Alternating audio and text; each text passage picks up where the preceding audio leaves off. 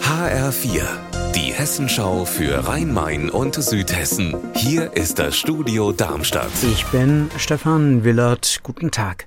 Brennende Flüchtlingscontainer in Rostorf bei Darmstadt. Mehrfach brennt auch die ehemalige Papierfabrik in Eberstadt und viele andere Brandstiftungen rund um Darmstadt in den letzten Monaten. Jetzt hat die Polizei offenbar alle Täter. Nach zwei Festnahmen vor knapp drei Wochen gibt es jetzt zwei weitere Festnahmen. HR-Reporterin Sandra Winzer, sind die vier für die komplette Brandserie verantwortlich? Ja, nach bisherigen Ermittlungen kommen die vier festgenommenen jungen Männer für mehr als zehn Brände in Betracht. Sie sollen mutmaßlich in wechselnden Grüppchen unterwegs gewesen sein. Zum Beispiel auch in Rheinheim, Gundernhausen oder Großumstadt. Roger Waters, Pink Floyd Urgestein, wird als Israel-Gegner und als Antisemit kritisiert.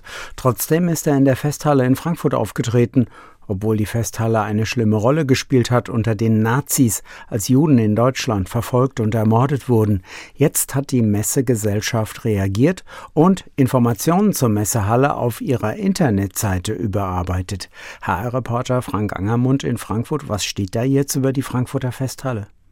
Es steht dort, dass die Festhalle nach der Reichspogromnacht 1938 als provisorisches Gefängnis von den Nazis genutzt wurde für über 3000 jüdische Bürger der Stadt Frankfurt und dass diese von dort in die KZs Buchenwald und Dachau deportiert wurden.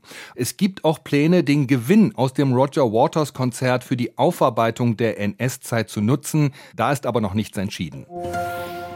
Am Landgericht in Darmstadt hat heute der Prozess gegen einen 41-Jährigen begonnen. Er soll einen Mann erstochen haben, der in seiner Wohngemeinschaft für betreutes Wohnen zu Gast war und einen Streit schlichten wollte. HR-Reporterin Petra Demand in Darmstadt. Wie ist das passiert? Im Juli letztes Jahr war es wohl zu einem Streit zwischen dem drogenabhängigen Angeklagten und seiner Freundin gekommen wegen einer Eifersüchtelei. Die Freundin flüchtete ins Bad, der Gast wollte schlichten.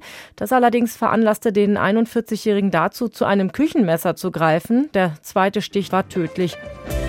Unser Wetter in Rhein-Main und Südhessen. Die Temperatur in Bensheim an der Bergstraße bei 26 Grad. Ihr Wetter und alles, was bei Ihnen passiert, zuverlässig in der Hessenschau für Ihre Region und auf hessenschau.de.